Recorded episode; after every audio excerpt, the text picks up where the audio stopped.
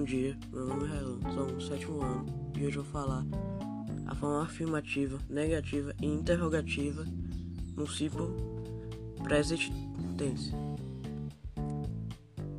Para construir as formas afirmativas, utilize a seguinte estrutura: sujeito mais o verbo auxiliar to have e, os, e o verbo principal. Exemplo: My parents have visited Portugal three times. Que significa meus pais visitaram Portugal três vezes. Na forma negativa, as frases no present, no simple present, inclui o not após o verbo auxiliar e segue a estrutura.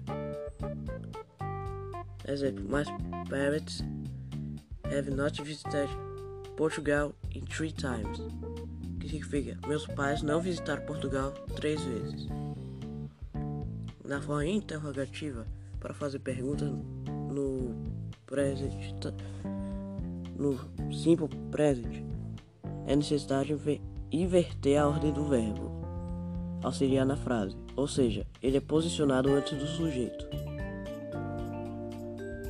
Exemplo: Have my parents visited Portugal three times? Meus pais visitaram Portugal três vezes.